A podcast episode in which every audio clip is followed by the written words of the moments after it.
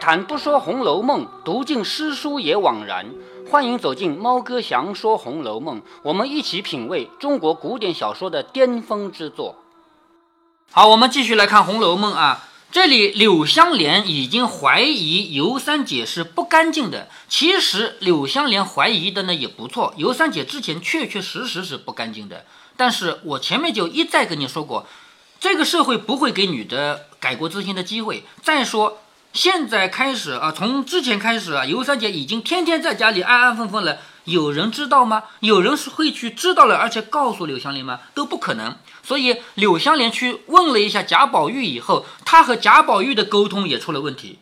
这一对好朋友居然两个人说话没说到一块儿，一沟通出现了歧义，然后他就直接跑来找贾琏要回那把剑，说我的姑妈给我找了老婆了，我不能拒绝姑妈。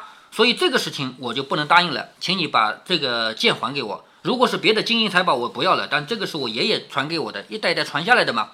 然后贾琏不同意呢，柳湘莲就说：“我们到外面去说吧。”那尤三姐在房里明明听见，好容易等了他来，今忽见反悔，便知道他在贾府中得了消息，自然是嫌自己是个阴奔无耻之流，不肖为妻，知道的呀。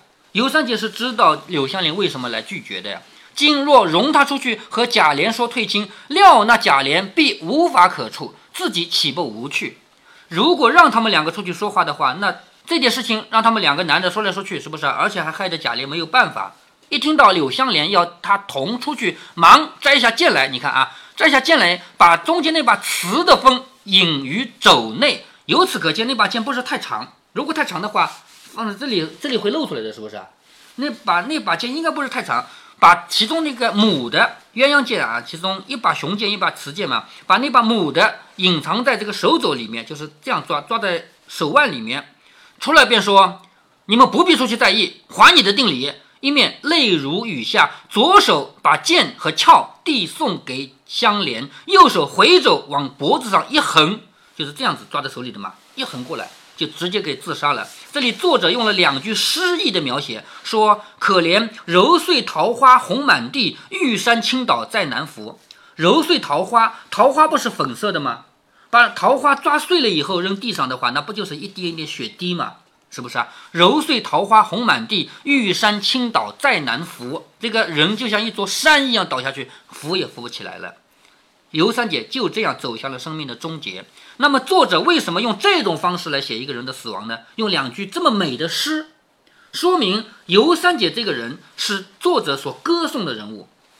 《红楼梦》里面所歌颂的人，往往跟他那个时代不一样。所以我总觉得曹雪芹不是那个时代的人，曹雪芹倒像是咱们这个时代的人，是吧？他能跳出他那个年代，他歌颂的像林黛玉，他歌颂贾宝玉，这两个人别人都看不惯嘛，是不是？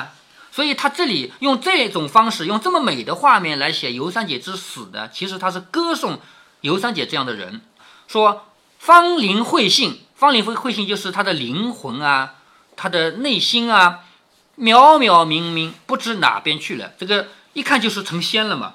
人一死，留一个尸体在这里，他的灵魂已经飘走了，不是那种普通人那种肮脏的死法。一般人你那个死，有些书啊，有些书把人的死写的很难堪，就是特别是那个我们前面读的那个《笑傲江湖》，啊不是不不是《笑傲江湖》，是那个《飞狐外传》是吧？《飞狐外传》里那个那个广东那个叫什么佛山的，是不是啊？奉天南？哎对，就是说他死了被呃很多人踩。哎对。他首先他的死法是被人几乎砍成两段，从这个肩膀上砍的嘛。然后那么多人逃命的时候，从他尸体上踩过去，把他尸体踩了个稀烂，地上一片血嘛，是不是啊？为什么把有的人的死写的这么难堪？其实就是因为作者不喜欢这个人，读者也不喜欢这个人嘛。现在你看，作者把柳尤三姐的死写的这么美。把他写成一个神仙，当神仙去了嘛？当下吓得众人急救不迭，这么多人都吓了，赶紧救，怎么救得回来呢？这个脖子一抹，怎么可能救得回来呢？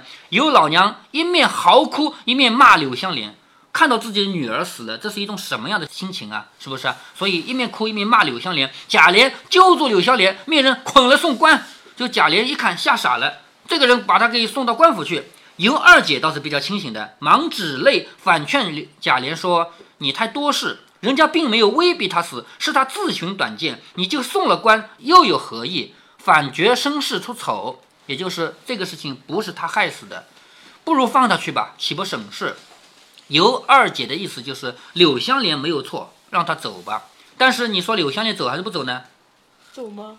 贾琏此时也没了主意，便放了手，命香莲快去，你给我走吧，别在这儿了。结果柳香莲反而不动声，哭着说：“我并不知道是这等刚烈贤妻。什么叫贤妻啊？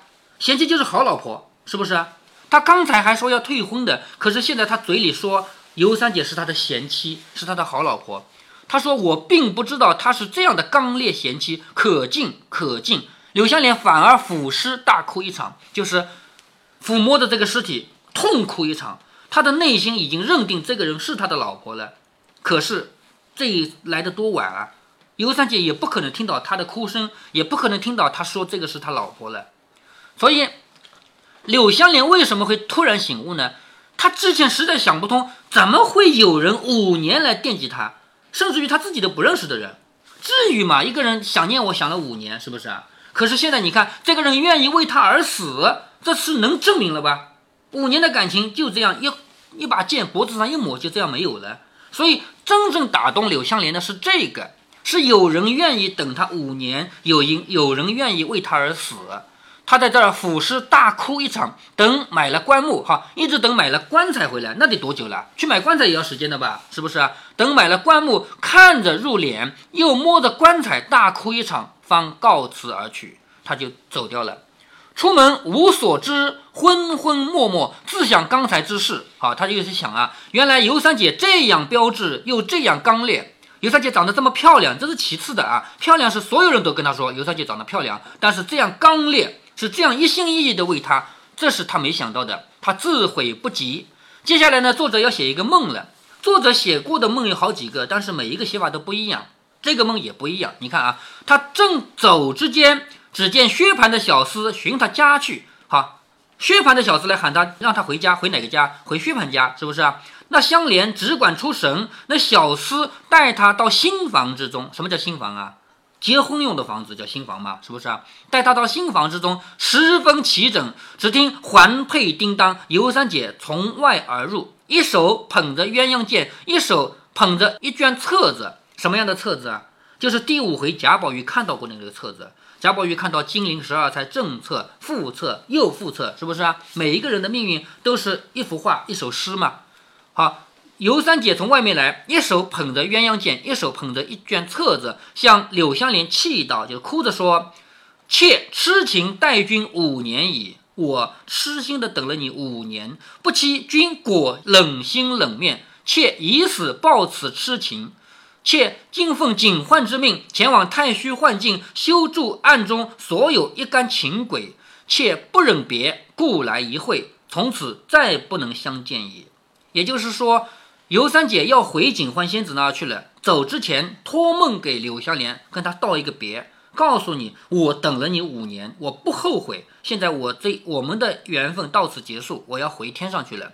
说着便走。柳香莲不舍，忙欲上来拉住问时，那尤三姐便说：“来自晴天，去由晴地。这个人的一生就是由感情来组成的。来自晴天，去由晴地。前生误被情惑，今即此情而绝。这个什么意思呢？就是。”站在佛和道的角度看，每个人的感情都是虚无缥缈的，是不是啊？所以我活着的时候，我被情迷惑了，现在我才知道，原来这个情是靠不住的，所以我已经觉醒了。这个觉就是觉悟，我已经我了解了情以后，我觉悟了，与君两无干涉。尤三姐走之前，她并不是说我恨你，是你害死了我，不是这个说的。她说我和你再也没有关系了，也就是说。尤三姐来到人间，如果说按照《红楼梦》的一贯的思想的话，她极有可能像林黛玉一样，林黛玉是来还眼泪的，而尤三姐很有可能是来还一剑之恩的，是不是？很有可能是这样。所以尤三姐最后说：“我走了，我跟你毫无关系，我们之间的恩情都已经没有了，结束了。”说着一阵香风无影无踪去了。香莲警觉似梦非梦，睁眼看时，哪里有薛家小童？也不是新房。就是既没有薛家的那个小厮，也不是新房，竟是一座破庙。旁边坐的一个瘸腿道士，瘸腿道士就是瘸子，一个瘸子道士，你还记得吗？跛脚道士，多少回没出来了，是不是？上一次来还是贾宝玉和王熙凤被那个五个鬼撵了的时候，他们来过。这里这个道士又出来了啊！这个道士在那捉狮子，那个身上脏脏的嘛，长虱子嘛。香莲便起身稽首相问，就是这样的做礼啊，作揖啊，问此系何方？先师先名法号？这里是什么地方？你的名字，你的法号叫什么？那个道士说。连我也不知道此系何方，我系何人？我不过暂来歇足而已。好，这句话很难理解啊。表面上看，我也不知道这是哪儿，我也不知道我是谁，我就是一个过客来歇歇脚的。但是你想，我们每一个人这一辈子，不永远是个过客吗？站在佛和道的角度，每一个人最后的结局，那才是真实的。这个一生都是一场梦嘛。所有的情，所有的迷惑，不都是一场梦吗？所以，这个道士的这句话，其实在点醒柳湘莲。这道士已经点了几个人了？第一个是曾士隐，用一首好了歌把他点醒了，是不是啊？什么世人都晓神仙好，唯有功名忘不了，唯有娇妻忘不了，唯有金银忘不了，唯有儿孙忘不了。说了那那四首诗以后，曾士隐就突然醒悟了，原来人世间这一切东西都是虚无缥缈的，就跟他走了。后来他来点醒。贾瑞没点的成功，是不是啊？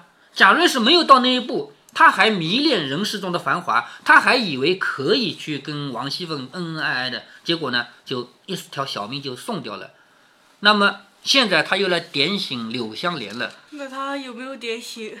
点醒了呀，这一句话柳湘莲就一下子听懂了。柳湘莲听了，不觉冷然如寒冰筋骨，就是突然之间全身冰冷，一下子就想通了嘛。他拿出那股雄剑，好，记得雌剑在哪儿吗？雌剑是尤三姐自杀的那把剑，有可能还留在那儿，也有可能拿回来了，这都不重要啊。现在他拿起那把雄剑，将自己的头发一挥而尽，割发代表什么？代表我跟这个世界告别了，从此以后我就去追求我的自己了。就虽然道士不会把头发剃光啊，和尚是会剃光的，道士不剃光，但是道士也会消掉一点，表示我跟这个世界决裂，我不在这个世界上了。然后随来的道士不知往哪里去了，后回便见。好，这第六十六回叫到这儿为止了，叫秦小妹此情归地府，冷二郎一冷入空门。秦小妹就是尤三姐，她因为知道了这个情是。人生短暂的一个东西而已，所以呢，他直接就已经去了警欢仙姑那儿了。冷二郎就是这个心肠冷的，就是所有人都说他是冷面冷心的嘛。冷二郎一冷，直接就进了空门，当跟这个跛足道士走了。第六十七回叫见土仪平清思故里，平清呢，平平是谁啊？平平，林黛玉。哎，林黛玉啊，土仪就是家乡的东西。什么时候林黛玉又看到家乡的东西了呢？是因为这一次薛蟠做生意去了南方，林黛玉不是从扬州来到京城的吗？嗯，薛蟠做生意去了南方，带回来的东西有苏州的东西，苏州扬州离得不远了。薛蟠送给了薛宝钗，薛宝钗送给了贾家的这么多姐妹们，包括男的啊，贾宝玉啊，还有甚至连那个贾环都有。一般的人送礼不会送给贾环，但是薛宝钗不一样啊，她会连贾环都送。然后见到这个南方的东西，林黛玉就想起了自己老家，想起了她的亲人没有了的亲人啊。好，下面一句话很惊心动魄啊！闻密室，凤姐训家童。凤姐听到了什么事情要去训人？呃，是不是尤二姐是？哎，对，尤二姐的事情就已经暴露了啊。话说尤三姐自尽之后，尤老娘和二姐贾珍、贾琏等俱不胜悲痛啊，大家都很悲痛嘛。自不必说，忙令人盛殓，送往城外埋葬啊。也就是尤三姐呢，他们这几个人匆匆忙忙的给她做了一个简简单单的丧事，不可能像贾静啊、像秦可卿死了那样的丧事，对不对啊？简简单单做了一个丧事，装进棺材到城外埋葬。但是尤三姐的丧事再简单再简单，也比尤二姐好。尤二姐的结局是什么？被烧了。这个古代是不流行火葬的，只有什么人才会烧掉啊？像武大郎，武大郎是因为什么？他老婆要毁尸灭迹，把他烧了，是吧？还有雪山飞狐里那个苗人凤老婆，她为什么会烧了呀？因为他他觉得自己的罪孽实在没有办法解救了，他希望把自己的骨灰撒在路上，让千人踩，万人踏，是不是？所以这种情况下，他才会烧《飞掉。狐外传》中，呃，呃，程灵素还有和马春花，呃，马春花呢，是因为他实在是没有亲人了，对吧？那陈灵素呢？陈灵素这种漂泊江湖的人，最后除了烧了，其实也没有别的办法啊。啊，这里我们为什么说没有？你说他这种江湖人，像胡斐这样的人，把他往哪儿埋呢？一般的达官贵族家里他就有一个祖坟啊什么的，是吧？所以江湖上的事情还有点有点另类啊。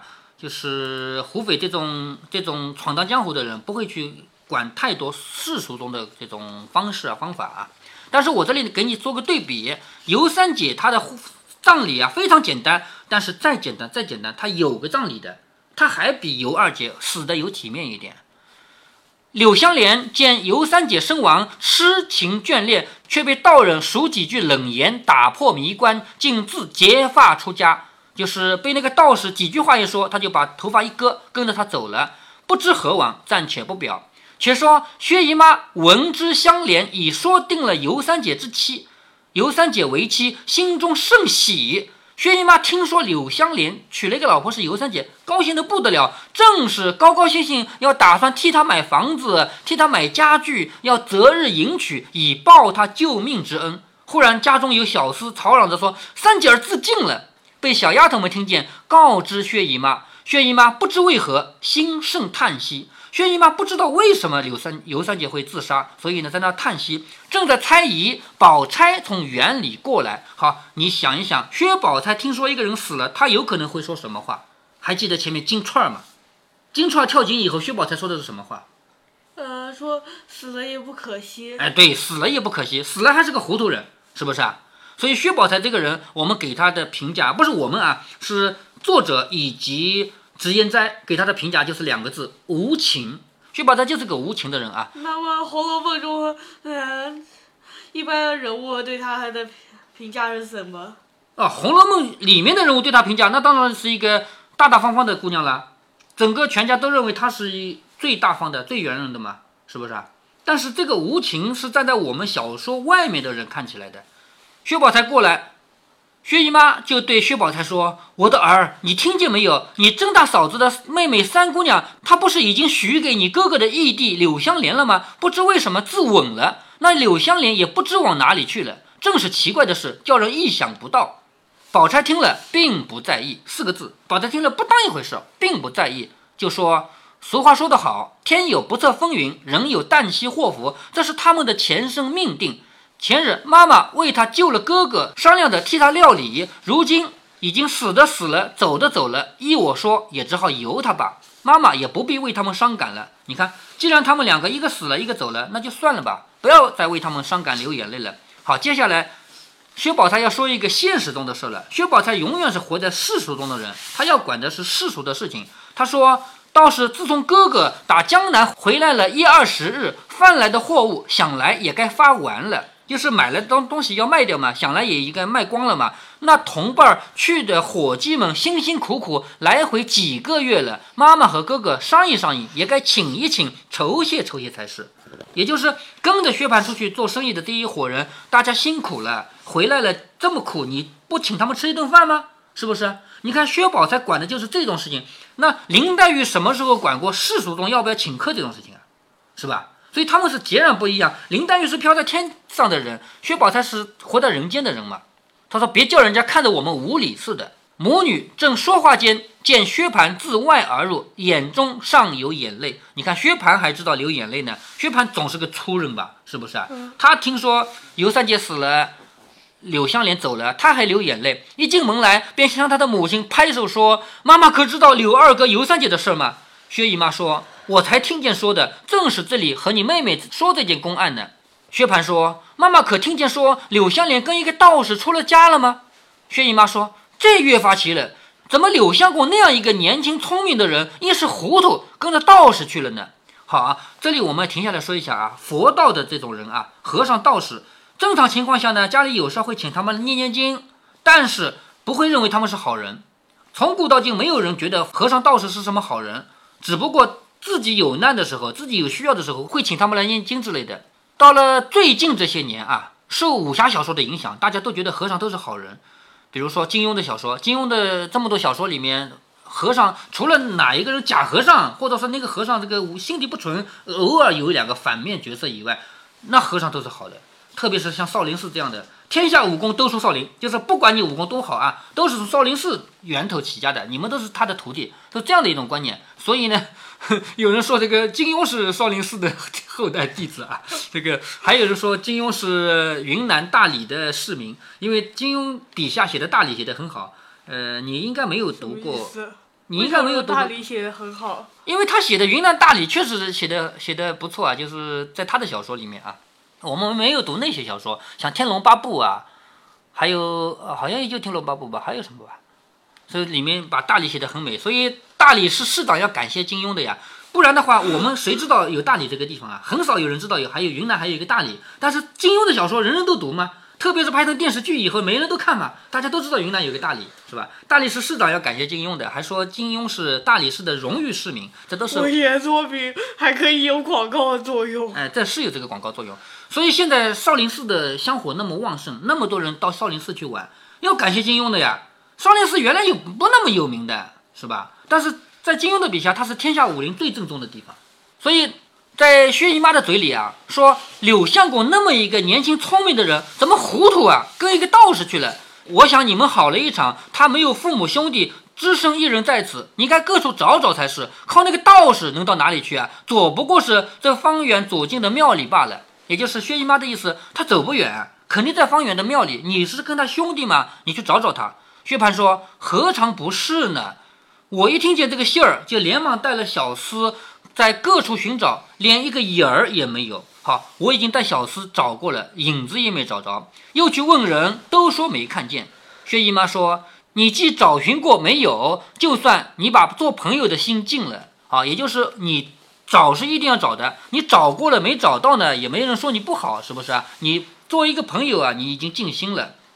焉知他这一出家，不是得了好处呢？就是出家也不一定。”真的像我原来说的那样，就是被骗了去啊！只是你如今也该张罗买卖，二则把你自己娶媳妇儿应办的事，倒早些料理料理。也就是薛姨妈觉得她儿子该娶个老婆了，后面几回啊，她确实娶了一个媳妇儿。这个结果，这个媳妇儿娶进来之后，从此家里就麻烦不断。这个叫夏金贵的人啊，叫河东狮，呃，我们后面会读到啊，这个老婆进了门以后，整个搞得鸡飞狗跳啊。他说：“你自己娶老婆这事情，你也该料理料理了。咱们家没人。俗话说‘笨巧儿先飞’，咱们现在有这个话的吧？‘笨鸟先飞’是不是啊？那个时候叫‘笨巧儿先飞’，省得临时丢三落四的不齐全，令人笑话。还有，你妹妹说了，你也回家半个多月了，想着货物也该发完了，同你去的伙计们也该摆桌酒，请他们道道法，又是请他们解解这个累啊，才是。”人家陪你走了两三千里的路程，受了四五个月的辛苦，而且路上又替你担了多少惊怕沉重。薛蟠听说，便说：“妈妈说的很是，倒是妹妹想的周到。我也这样想着，只因这些日子为各处发货闹得脑袋都大了，又为柳二哥的事情忙了，这几天反倒落了一个空，白张罗了一会子，倒把正经的事儿给误了。”就是他去张罗柳香莲和尤三姐的婚事啊，张罗了这么长时间。还没用，把正经事儿误了。要不定了明儿后儿下帖请吧，就是明天后天我再下帖子去请那些人吃饭吧。薛姨妈说：“由你办去吧。”好，接下来呢就要转到他们自己家的事了，就是贾家和薛家的事了。因为什么呢？因为有人说我们运来的货还有一箱货不是正常做买卖的，是你买回来的礼品，你要送给自己家人的那个货该怎么办？薛蟠说：“哎呀，我把那个忘了。”所以，然后有这个东西送给薛宝钗，薛宝钗再去送给林黛玉、贾宝玉等等人，然后就把这个镜头切换到他们家里去了。好，接下来就要写他们家里那个一路上就要写到王熙凤那里，王熙凤是怎么训家童的。在这一集，我们看到了尤三姐的悲惨结局。但是，猫哥要提醒大家的是，尤三姐悲惨吗？可她毕竟还比姐姐要体面一点，她姐姐尤二姐将来更屈辱。不管是活着的命运，还是死后的葬礼，大家一定还记得曹雪芹之前是怎么写贾瑞之死的。死都死了，还要把它写得那么肮脏，下面是一滩又一滩的精液。现在写到尤三姐之死，却是很美的两句诗。由此可见，曹雪芹对于他创造的这些角色是有偏爱的。就在这个时候，曹雪芹突然把镜头切向了薛宝钗，写了薛宝钗是怎样的关心俗事，让人读来总觉得有些不舒服。不过，猫哥又要说些题外话了。我们生活的真实世界和小说、电影、电视这样的艺术世界给我们带来的感觉是很不同的。在艺术世界里，我们很欣赏林黛玉这样的人，觉得薛宝钗太世俗。但是，当你合上书本去上班的时候，你一定不喜欢身边有一个整天高雅的同事或者领导，你还是喜欢实实在在管工作、做业绩、完成考核、算工资奖金的人。猫哥，我想起了前几天有一个男的因为感情问题强行逼停女孩的汽车，强行坐进车里，然后浇上汽油点火。在那起事件发生后，猫哥在公众号的语音节目里说了，这种事如果发生在电视、电影和小说中，往往代表着美好、纯洁，你一定会同情、欣赏他，还会被他感动。可是这是一起真事儿，是一则新闻，于是让所有人无法接受。所以，当我们合起《红楼梦》的书本时，我们回到现实中时，猫哥早就说过，我们每一个人内心要做林黛玉，但是对人还是得学学薛宝钗嘛。如果您觉得猫哥的读书分享有益有趣，欢迎您点击订阅，这样您将在第一时间收到猫哥的更新提醒。如果您有什么要对猫哥说的，不管是赞还是批评，不管是提建议还是唠唠嗑，欢迎您在喜马拉雅平台留言。我说的是喜马拉雅平台。如果您在其他平台听到猫哥详说《红楼梦》，那是别人替我转发过去的。您在那边留言，我看不见。您也可以加猫哥的公众号，四个字“猫哥在线”。您还可以加猫哥个人的 QQ 号或者微信号，都是五位数三三七五幺。如果您加猫哥的微信号，猫哥会直接把您拖到听友群里。好，再见。